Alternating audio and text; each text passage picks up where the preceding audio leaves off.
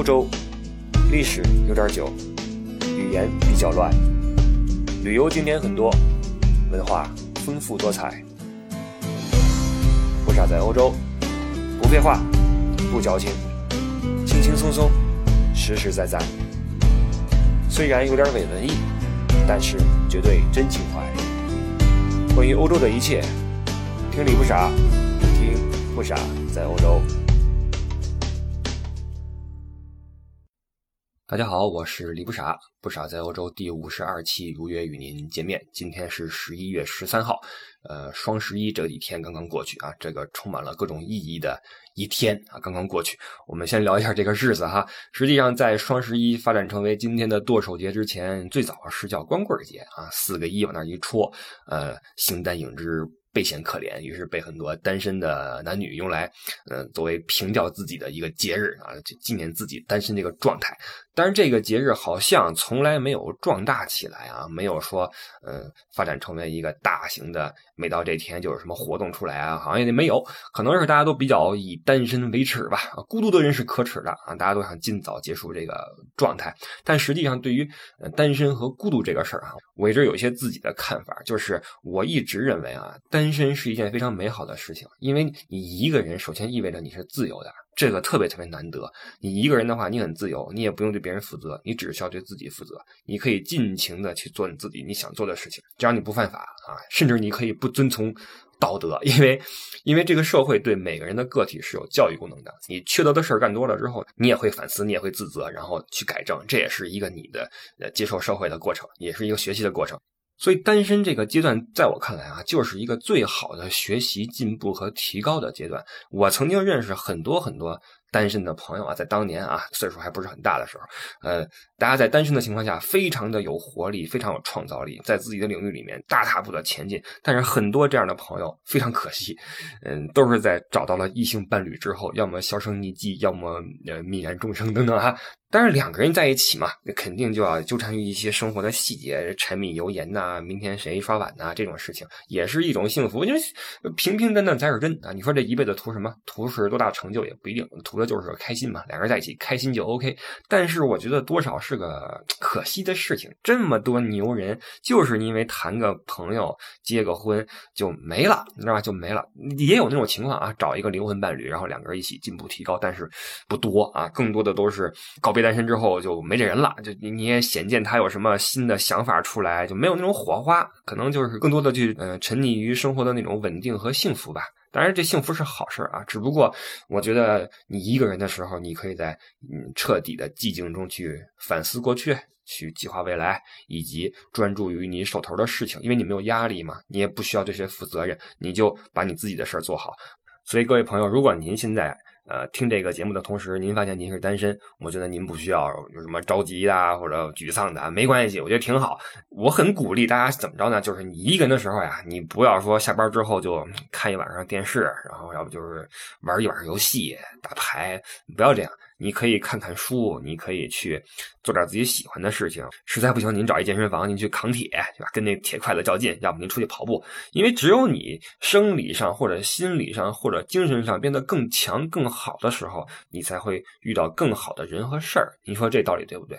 只有你自己变得更好，你才配得上更好的人和事儿在你身边出现和发生。我一直是这个理论，所以我觉得单身是一个特别好的提升自己的时间，千万要珍惜单身的时间。因为一旦你告别单身，你会发现你的琐事就多起来了，你要负更多的责任。不是说鼓励你不负责任啊，你要负更多的责任，你要有很多的事情去让你分心，无法在你专注的事情上继续在前进。所以，请珍惜单身的时间。当然，还有一种情况啊，就是您自打出生到现在三十多岁了，您就没有过不单身的时候。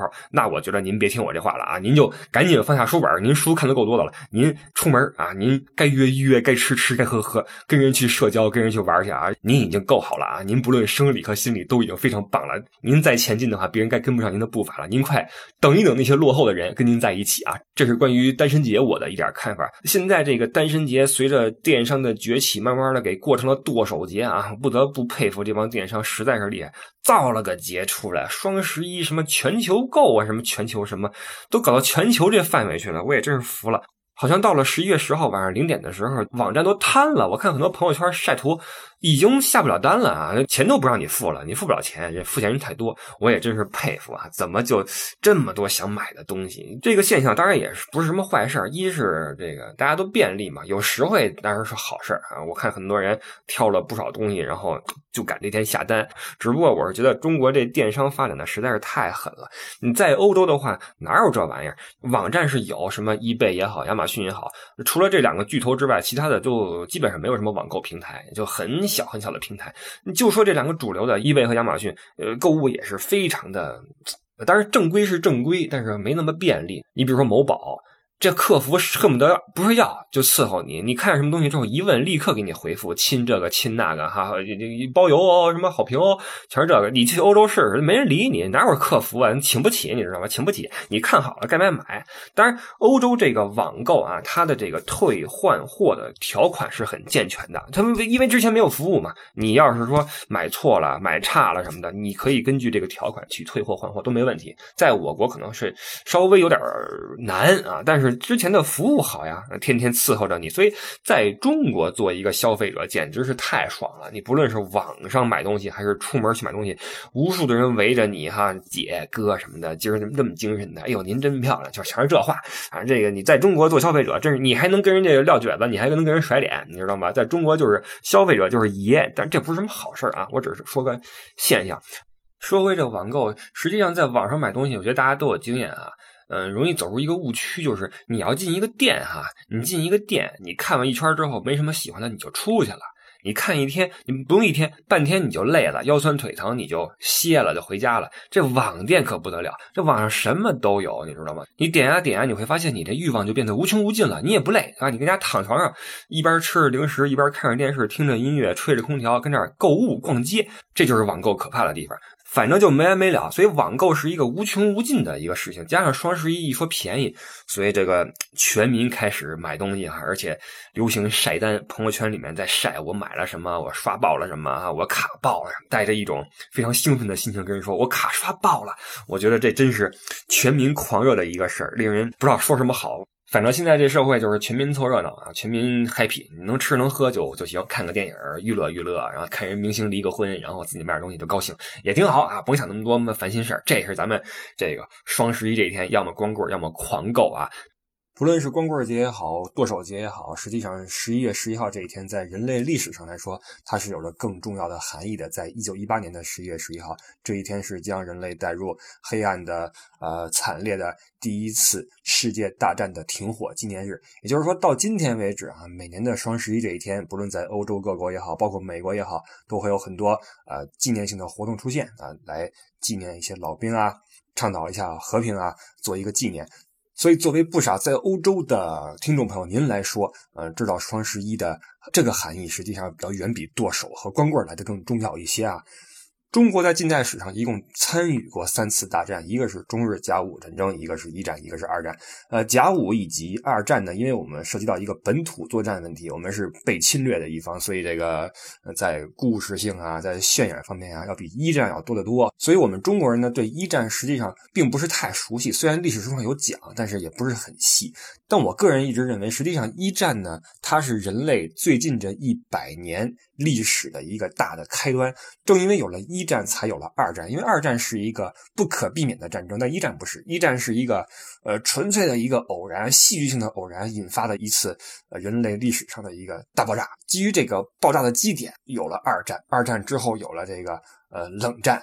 冷战之后有了东欧巨变，呃，苏联解体，又有了这个日本和欧洲的崛起，有了这个。中国的崛起，人类历史的一百年，一切都是从一战开始的，特别有意思一件事。呃，因为这个故事很多，嗯，大咖在他们的平台上都讲过一战哈，所以我一直都没有聊。但是，一战的呃经过哈，前前后后，咱们早晚会去碰一碰，用一些和一些大咖们不一样的视角吧。我们以后有机会再说。但实际上，一战对于中国来说，嗯，意义也很重大。虽然我们没有本土作战。但一战不论是过程还是结果，对中国的历史都有一定的影响。比如说，在这个一战呃打到一半的时候，因为西方列强这注意力全在欧洲，你当时也顾不上中国这边怎么样，所以在中国的列强就是处在一个这个呃打破平衡的一个阶段，所以这个时候一乱啊，局势一乱，袁世凯啊这个被日本人一呃一捧是这个称帝，袁世凯一称帝之后，中国开始了一个军阀混战的一个局面，地方割据形成啊，出现革命党啊，进而出现了国民政府。包括一战结束之后，呃，凡尔赛条约这个条约主要是战胜国针对战败国的一次压榨啊。一战实际上它不像二战，二战是一次正邪之间的较量啊，有正义一方，邪恶一方。一战没有。一战就是以前说这是帝国主义狗咬狗战争啊，就没什么好人坏人，反正赢的就是王，败的就是寇。一战之后，这凡尔赛条约就是呃这几个战胜国呃来瓜分这个战败国。中国也提出自己要求嘛，因为我们中国间接战胜啊，我们派了劳工，我们没有贡献。那我们的目的就是接管呃战败国德国在中国的这个殖民地，就是青岛。结果凡尔赛条约完全无视我们中国的这个合理的请求，把地盘交给了日本，触发了后来中国的五四运动。而对于欧洲来说，一战最大的一个影响是导致，呃，在欧洲可以说上千年统治的这个贵族阶级吧，呃，集体下台。大家发现，你跟着你们这些贵族也没什么好混的啊！这个民族主义思想开始爆发，纷纷开始了民族解放运动。在战胜国俄国那一边也爆发了革命，诞生了这个苏维埃俄国，也就是苏俄，进而使得一股红色浪潮席卷了亚洲乃至全球。那这就远了去了。所以你看，这个一战的结果哈，对于人类历史，包括对于中国来说，还是有很大的意义的。所以，我们知道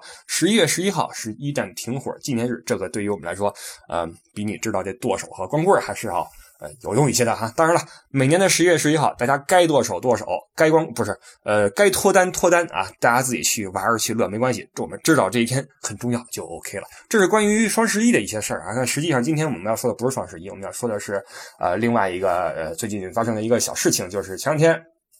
呃，两个咱们同胞啊，去澳洲吧，去玩去了，好像是植物园还动物园啊，在那随地便溺，结果被人逮着了啊，被人逮着了，然后，被警察看见了，警察过来抓，好像还拒捕，然后是是是是没跑了还是怎么着哈，被人制服，制服之后这个往地上一躺，说哎呀不行了，我这难受啊，我这个什么尿急、尿尿尿痛什么尿不湿什么的这个啊，反正就是一闹剧。这个咱们同胞又在外边有点现眼，当时这个很多舆论就说哈，说这个怎么能这样啊等等。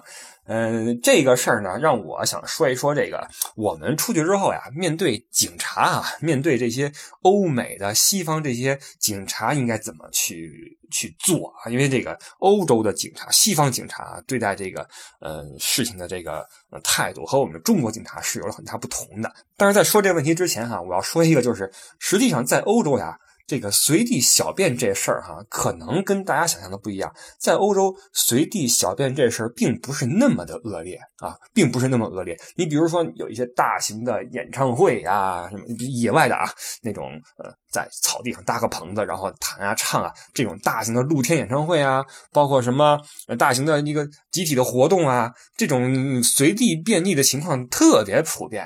在欧洲特别普遍，因为这个我们知道欧洲文化它以人为本嘛，对吧？那有一句话就是“活人不能让尿憋死呀”。当然，在这话在外语里边我没听过啊，那就这意思吧。你大活人你不能憋尿，你是你是讲礼仪，你是讲什么底蕴？你你你一泡尿憋死你，你还底什么蕴，对吧？而且这老外爱喝啤酒。一有什么 party 什么的就喝，狂喝，喝完之后得有进有出啊，对吧？你你找不着厕所怎么办？那就跑到树林后边啊，什么灌木丛里头啊，滋滋滋来一跑，这是很正常啊。这种事儿在欧洲是特别常见的，也不知道他们文化对这事儿比较宽容啊，还是这喝了之后就无所谓了。但是这事儿很很正常。但是澳洲这事儿，它是在这个公园里边，这就是一个问题了。你要是在野地里面没问题哈，没人管，你野地里没问题，小树丛。你在人植物园里边这么来一下，那你人家也没让你给人施肥，对吧？你这这这就不合适。所以关于随地便溺这事儿呢，大家出来之后。实在不行了，找个地儿啊，不丢人。你在高速公路上堵车的时候，照样把车一停在边上，滋滋来一炮，这没人说你什么。人有三急啊，没没办法。但是你去人家那种收费的公园什么的，这就要小心啊，就要小心。好，我们说回警察吧。警察是我们人类社会中不可或缺的一个环节嘛，以作为一个执法部门，这个掌管着我们呃人类社会的一个秩序。但是这个呃国外跟国内警察呀就有所不同。我们在说怎么应对警察之前，现在找一找这中国警察和外国警察哪儿不一样啊？慢慢说，先说这形象气质吧。这个形象问题，我觉得。其实也没什么好说的，长得不一样啊。咱们在这个欧洲帅哥导论里边也说过哈，这呃男人嘛，嗯，不论男人女人吧，这个中国人跟、欧洲人还是有差别的，这个没什么好说的。但气质上哈不是很一样。欧洲警察什么气质？你去一趟你会发现，这欧洲警察呃出来这个工作的时候啊，就巡逻也好，执勤也好，态度呢比较严谨，那表情呢比较严肃，装备呢比较齐整。男女呢比较搭配，就什么意思？就是一般来说都是一男一女一块儿来出警啊。这个欧洲这边这个女警的数量，我觉得大大多于这个中国。我目测啊，我目测，因为在巡逻的警察里边，女警特别多，而且这身材都可以哈，呃，至少是一米七，那意思就而且挺结实的，没有说那种手无缚鸡之力、一脸惨白，没那个，都是那个一看就是练过的。出来之后穿着一个防弹背心，戴个警帽，倍儿精神的，走路倍儿直啊。这个男女搭配，他这样做就是为了这个，因为这个面对一些女的，我们说犯罪嫌疑人或怎么着啊，那你你搜身的时候方便，要不然你说一男的你去搜女的身的不合适啊，那不合适。所以这个男女搭配。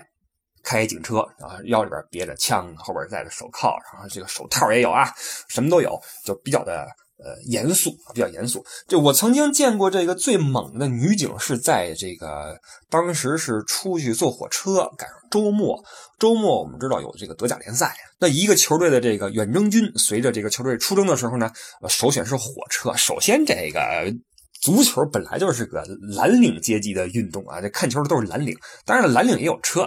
但是我们一起坐车去，比开个车要有有声势嘛。当时是什么情况？整个一车厢啊，一车皮全都是某队的球迷，穿着统一的衣服，拿着啤酒啊，在里边唱歌，唱一路，唱着那种非常嘹亮而且雄壮的那种助威的曲子，一路唱过去。火车站早就如临大敌啊，知道今天有球赛，那个警察哈拿着那个。盾，你知道吧？然后穿着大皮靴，然后有护膝，有护肘，有有护肩，戴着头盔，就跟那橄榄球队员似的，你知道吧？左手边是盾啊，右边有这个棍子哈。然后腾出一只手来的话，有牵只狗，那狗恨不得都带一个什么护膝什么的，就这么跟火车站如临大敌，知道你们来就不轻省，因为这个两边的球迷啊，可能会在火车站相遇。这一相遇的话，轻了是我们给自己助威，重了的话就就骂你，互相骂啊，我挤兑你，然后这这这一言不合我就干去了。那这个球迷一下车，乌泱乌泱一下车，这警察就那样拿着盾那等着啊，就你看你谁不忿的话，我就把你摁下来。当时就有不开眼的，就人喝多之后呀，是容易失去理智，我就。看见一个球迷，年轻人跟一个女警挑衅啊，挑衅的意思就是你怎么着，你怎么着，我看你怎么怎么着。好，那女警过去之后，两下哈，就是一个抱摔，把那球迷咣当摁地上，膝盖顶着脖子，直接给铐起来了。一个女警啊，一个女警，旁边几个男警察过来一架。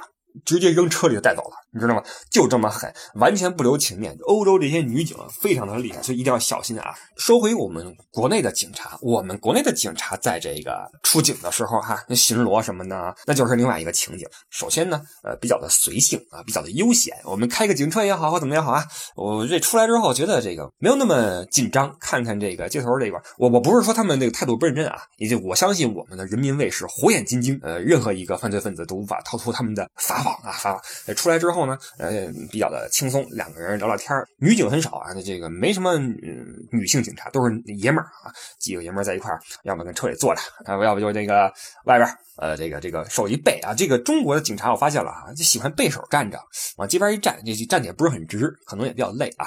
手一背，然后这个这脚呢迈一八字步，脚尖颠着呢啊，就看看你，看看你，反正就看你们谁有点事儿，就这么一个一个一个情景。反正也是不紧不慢啊，就跟溜着弯就把这活给干了。加上咱们这中国呀，有什么大事的时候吧，这个警力。多三步一哨五步一岗的，这个也不是很认真，不是也不是很这个严肃啊，认真是认真的，但是气氛呢比较缓和，而且因为中国这个国家呢比较大，所以这个城市之间不同啊，导致这个警风警纪也有差。距啊，有差距。你在大城市看的警察是一回事啊，就代表着我们那个呃首都的形象啊，什么对外的窗口啊。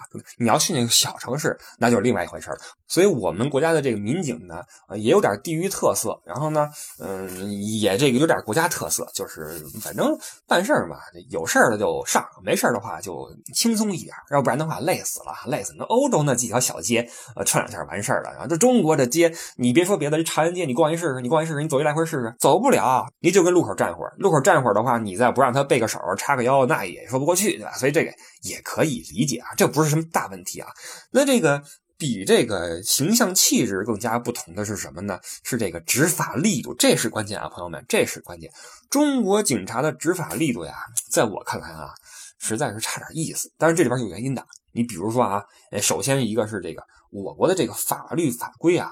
法治吧，还不是很健全，在一些这个敏感的或者法律模糊的地带呢，警察也这个没劲儿可使。你比如说，你比如说啊，咱们现在没有那个什么那个什么动物保护法吧？应该没有吧？所以你在街上看人什么虐狗、虐猫，你或者虐猪，你没法管。你报警之后，你说警察以什么这个这个名义来收了他？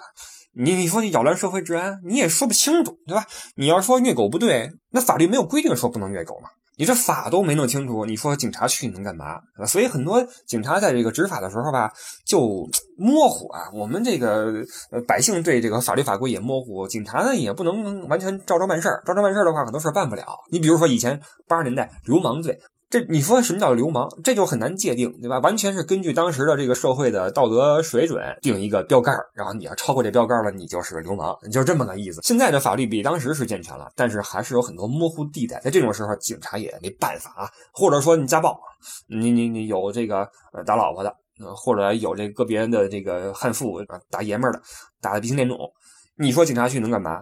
我你你你你你你总不能给铐进去吧？在家暴这一块这个咱们这边的这个警察的，嗯，这个这个方式哈，大多是劝解，很少有人说那你这个危害什么什么什么法，我给你逮进去什么拘留多少天。但是你在欧洲，你试试，你要但凡你家暴一个，警察立刻过去，首先看一看现场是不是打个鼻青脸肿啊？你要要是没有的话，比如说两个人互相撕吧撕吧，警告你哈，再有下次的话。男士，你就得出去了，因为这个欧洲的这个法律基本上是保护女性的，不论是离婚也好，还是家暴也好，哪怕是女的把男的给菜了啊，那嗯再菜的话，不好意思，男的你要出去啊，你要出去，有什么事儿再说，你们俩先分开，就执法还是很很严格的，因为它有法律可依嘛，因为这欧洲的法律健全嘛。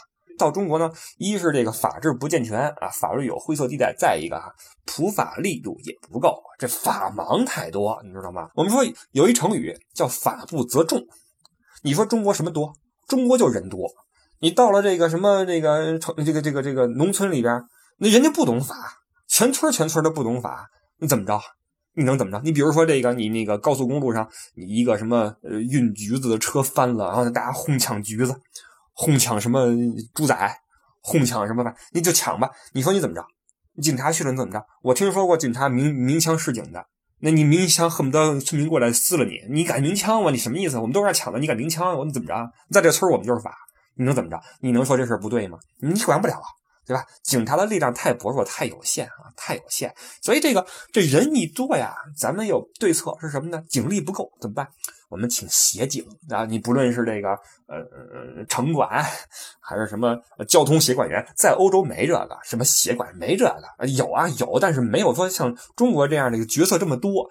在欧洲呢，他连交警跟警察都不分家，你知道吗？警察就是交警，交警也是警察，没有说我们这儿像八十年代哈，我们小时候那个交警都是白衣服对吧？白白帽跟那个中间路口那手势啪啪啪指啊，你你你怎么这那的，这个倍儿精神。但在欧洲的话，没那么多分的这么这个那个的啊，因为他人也少，不用分那么细。在中国，我交通协管、那城管就就来了。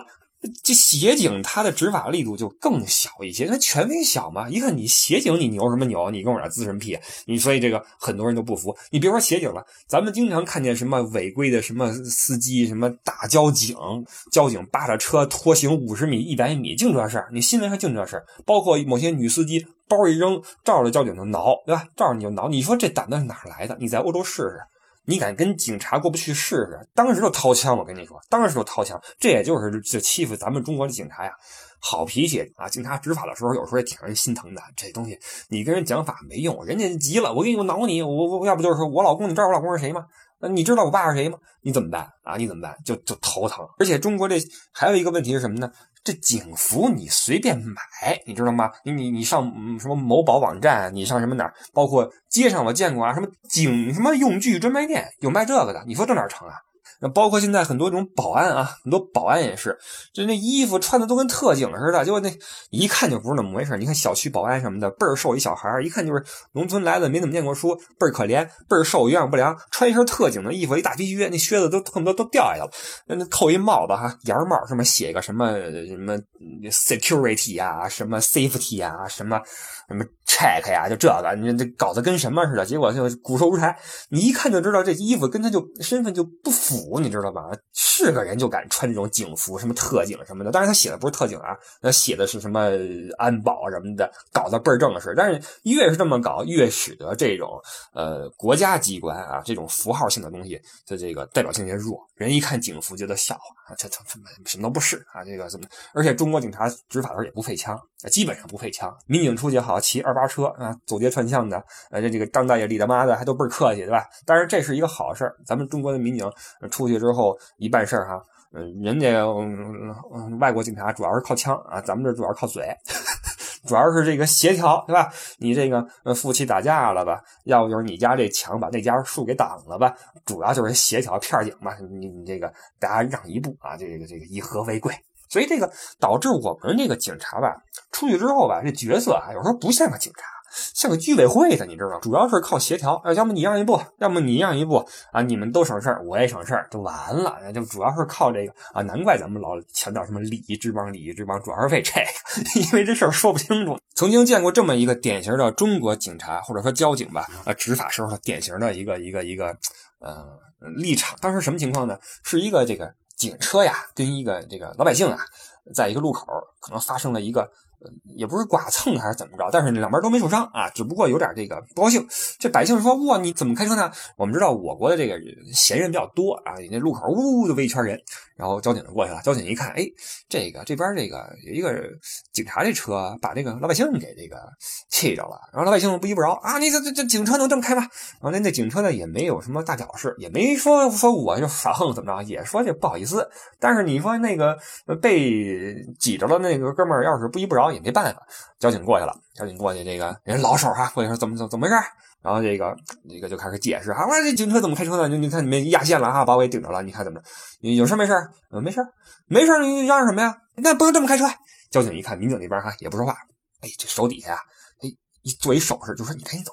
赶紧走，赶紧走，赶紧走！这警车一看，哎，得交警这示意了哈，车轮一打，开走了。我那个那老百姓不干了，我说你怎么回事？你怎么能这么干呢？是吧？怎么能这么干呢？这交警说这你这有经验，说怎么着？谁有问题？谁有问题？跟我走一趟，去我们那儿反映一下去。此话一出，那围了一圈人，呼啦全走了。没人愿意说花时间去你那儿，这不找事儿我们就看看热闹啊，没热闹看我们走了。那你说还剩下那哥们儿？那哥们儿你说再不依不饶，这目击证人没有了，肇事对方也没有了，自己也没出什么事儿。那怎么办？走吧，走吧，这就是在咱们国内的大部分的这种呃事情的一个处理手段，就是我们这个资源有限，不论是法院还是警察局，没工夫去处理你们这种破事。但凡没有个头破血流，就算了，大家以和为贵就算。不是说这个是他们这个。呃，渎职也好，或者不负责任啊，这恰恰是符合我们国情的一种处理办法。这没办法，我这个充分的理解我国警察在呃出警以及执勤时候的难处，不论是这个形象上有多么的呃放松，或者说这个嗯执法有多么的不利，或者说这个这个多少的无奈，这咱们都可以理解。所以反过来，我们再看欧洲这边的情况就好办了，这法治观又强啊，人人都懂法，发达国家嘛，人又少。人人都讲法啊，没有说这个有一个现象，我必须要说一下，就在这个欧洲的街头上啊，你看不见什么打架的。你在这个咱们中国哈，你时不时的哈，可能看见那个两边吵吵起来了，呛不两句之后，这边说你瞅啥，那边说我瞅你，你再瞅一个，我瞅你咋地，就开始啊，就开始了，就就削起来了，这两边就开始对削。你说这个在欧洲哈没这个啊，没这个，因为都知道这个有什么事不行啊，你你就跟人家理论，理论不行呢，你就。找律师去理论啊，让法官去说了算，要不然就就拉倒。但是别打架，打架的话，这个不解决问题，还这个这个这个成本太高。你打伤了的话，还得赔钱。当然，在中国也是哈，打伤了也得赔钱。但是呢，这个就是因为这个这个法制不健全，或者说这个懂法的人少，很多人一解决问题啊，还是说我削你去啊，我我我抽你去，我你等着，你你你别走，就就这么个思维，丛林法则，这个没办法，在欧洲没有，人人都讲法。法治观又强，所以就没有什么这个警察什么事儿，警察不用上去协调去，那这有什么可说的呢？你比如说这个交通问题，你撞了就填个什么事故登记表，保险公司来处理。呃，伤了的话走医保啊，实在不行的话请律师，就这样啊，你就就完了吗？而且他们这个欧洲警察呀，都是配枪的，你敢自辟试试？到头不行的话，我我我这你你看是你快还是我枪快，对吧？你这个不服你不服试试。你在中国不行，中国好，你你恨不得挠交警去，交警能挠你吗？不能吧，对吧？你在欧洲不是，欧洲里边警察你可得小心，你这警察来了的话，就基本上你他说什么就是什么，你别跟人家什么自辟。再有一个就是你别跟人商量。你在中国哈，我们中国这个民警办事有时候。好商量，对吧？你态度好点儿哎，大哥，大哥，我错了，我是第一回，我说对不起，我你你话啊，你说漂亮点啊，您就当我是个屁，给我放了吧。你你这话勤说着，没准你警察一高兴，你走吧，走吧，走吧，可能吧，可能吧。在欧洲可不容易啊，在欧洲警察，但凡他逮着你了，你基本上是没法通过说漂亮话让他把你给放了，那他这等于是渎职了，你知道吗？你不能这样的。而且呢，在中国呀，有商量。对吧？你有商量，你比如说你违规了，或者说哪儿不对了，你说我这对不起你，我说我我真不知道啊，这不我今天哎呀，我这个今天这个老婆把我给骂了，我这个或者领导把我给呲了，我这一不高兴，我这嗯对吧？警察呲儿你两句，说服教育为主啊，惩罚为辅。在欧洲不是啊，在欧洲的话，你别盼着说警察能让你通融通融，说或者说说两句好话算了，这事儿不太容易啊，不太容易。加上你出去之后，你语言也不通，你说你怎么弄啊？你就不好办。所以在欧洲这种地方，你就基本上有一说一，有二说二。警察心情好，可能说那要不你就走吧，懒得理你啊，看你是外国人；要不就是他说什么就是什么，就别跟人家正吧了哈。那说完这个形象问题、执法力度问题，还一个是警风警纪问题，这个也有一点区别哈。这个我不得不说，这个在我国这个。哎，怎么说呢？这个，呃，我国这个文化就是这样啊。我国的文化是什么呢？就是什么事啊都有商量，看你怎么说，你知道吧？看你怎么说。所以这个在警察执法的时候呢，你通过一些，嗯嗯，你你你的一些行为，可能能够改变他处理结果。我说一个例子啊，曾经我曾经在节目里说过，我在北京做过一段餐饮，开了个小的餐吧，在北四环。当时我在装修的时候哈，白天装修的时候啊，被隔壁把我给告了。意思就是说，我这装修吵他做生意了。隔壁是卖眼镜的啊，卖眼镜的一臭流氓。这个说你你这装修，我这儿不行啊，我吵啊。于是警察就来了。警察来了之后，这个让施工队停工，让负责人去局子里走一趟，那就是我了，我就是负责人嘛。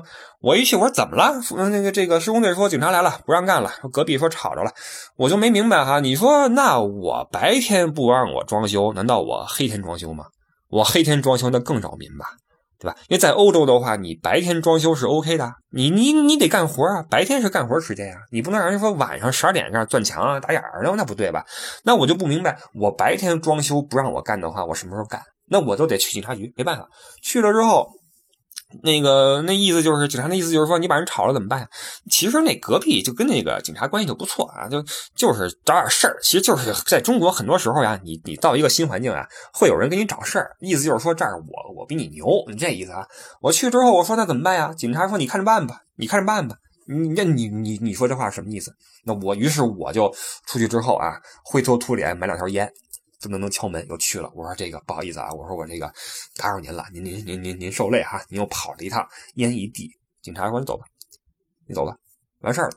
然后我白天该干活干活，该干嘛干嘛。我从头到尾我不知道我违反了哪条法规，我也不知道我这样做的话就算怎么着就没事了。我也不知道以后的话我装修是可以还是不可以。但是之后再也没人找过我。你说这是怎么回事？我不知道我这个行为算不算行贿，我也不知道他这个行为算不算受贿。总之这事儿都这么抹平了，我想问一问这事儿算怎么回事？我相信很多人听到这儿会觉得这事儿很正常，对吧？这事儿很正常。我们很多人在出去办事的时候，免不了要送礼，免不了打通关系。但是大家想没想过，这说明什么问题？这个国家有没有这个规定啊？有没有法律？有法律的话，为什么我们不能按照法律办事要按照人情来办事或者要按照这种潜规则来办事这我挺奇怪的啊。这我挺奇怪的。包括还有一个让我 觉得很逗一个事儿，就是我有一朋友，我一朋友他是呃这个这个做这个网上卖那个衣服的哈，做这个网店，就经常开车给人送衣服去，就有一些老顾客、老客户关系比较好，在他给一个老客户送衣服的时候啊，哎，发现这个客户是在交管所的，就进去了，这也是他们第一次见面。这客户看见老板呢，就很高兴啊，说你们家做生意特别好哈，态度又好，衣服又好，又便宜什么的，真不错。我这个咱们以后多聊啊，多沟通。我这朋友就说，好好好，谢谢您，谢谢您。哎，临走临走，最后交管所这位来句什么，你知道吗？说，哎，你最近有没有什么违章什么的？我帮你把分消了吧。这事儿我觉得挺奇怪的啊。这事儿我听了之后，我觉得非常的诧异。你是干嘛的？谁给你的权利，你就帮人把分消了？我知道他没有说什么恶意的交通违规，什么撞了人逃逸，没有，他可能就是违章停车、违章掉头等等扣了分。但是你作为一个国家公务员，你凭什么替一个卖给你衣服的人把他违章的分消了？你是干嘛的？谁给你的权利？我就想知道，在我国到底是谁有权利做这样的事儿？到底是什么人认为自己有权利做这样的事儿？有没有规矩？我想问一句啊。我相信听我这个节目的人，可能你们手里边也会有着不大不小的权利，可能你们也曾经做过类似的事情。我不是说指着你们鼻子说你们都是孙子或怎么样，没有那个意思。我只是想说，在我国这个文化是从什么时候开始的？为什么大家都认为这很正常？不论是做的人还是受益的人都觉得很正常，包括旁观者都觉得很正常。总之，我觉得不正常啊，我觉得不正常。这是我们中国的一个。一个现状啊，当然我不是谴责任何人，我也不是说我们中国的警察就不好，交警就不好，没有那个意思啊。但是在欧洲这不可能，在欧洲的警察绝对绝对是秉公执法。当然了，也有流氓的啊，也有那孙子的。因为警察啊，这个我说一个纯粹个人的观点，我认为一切警察都是地方保护主义者。他在处理事件的时候，一定会向着本地人而欺负你外来人，不论是欧洲的也好，还是中国的也好啊，这是人性也好，什么也好，我也不知道。但是这是我的一个感觉。所以在欧洲，警察办事他也有可能会欺负你外来人，有可能，但是他不会说明目张胆的去违规，他既不敢呃故意让你去获利，也不敢故意让你去呃遭罪，懂了吧？他可能会在他力所能及的地方帮你一把，或者。坑你一脚都有可能，但是它不会有那么大的影响。这是在欧洲，所以这个说来说去啊，这个在欧洲你遇到警察，尤其你。办了错事的时候，我们承认错误还是第一位的。你别跑，跑也跑不了。像这回这个澳洲这个，你人一逮着你，哇，捂着肚子坐地上了。我也不知道是真的假的啊，也许他真是这个这个嗯尿急尿痛什么尿不湿，呃不知道。但是你跟他对着干，或者说想狡辩，或者说想行贿，那是不可能的啊，那是不可能的。但是我也不鼓励你在中国行贿啊，我们也不是那个意思。因为在中国很多事情，这个能私了就私了，我也可以理解，能摆平就摆平。如果说在中国你一切事情都按照法律法规来。办的话，这国家就完了，这这根本就复合不起，太乱了。所以说来说去，只是说一些中国的我们的民警和外国的民警的一些差别啊。再重复一次啊，我有很多同学现在是警察，包括我们出行的时候，无论在路口、在呃街道、在机场、在海关，都是那些辛勤工作的呃警察在。保护我们社会的正常运转，保护我们每一个公民的安全，我一定要跟他们说一声谢谢，因为警察是一个高危的工作，每个人都不容易。只不过限于我们现在的国情，限于我们社会的这个现状，呃，我们警察在工作的时候的方式可能和欧洲有一些不同，但是这并不是好坏的区别。只不过我们希望中国的法治能够更加健全，而我们的警察在执行公务的时候可以更加有法可依，可以更加的体现出警察作为一个执法者应该有的威严。让我们公民信任，让这些犯罪分子感到胆怯，这是我们的。共同的愿望啊，这个向所有的民警同志，向所有的交警同志说一声感谢，你们非常的不容易。好，这是我们这一期的不少在欧洲的一些小内容啊，线下的互动啊，不论是聊天还是聊一些不正经的，请登录新浪微博李不傻，在那块咱们可以畅所欲言。好，感谢您今天的收听，希望您下周生活工作都很愉快。那不傻在欧洲的第五十三期将在下周日准时上线，呃，期待您到时候继续来收听我们的节目。好，今天就说这么多，我们下周再见，拜拜。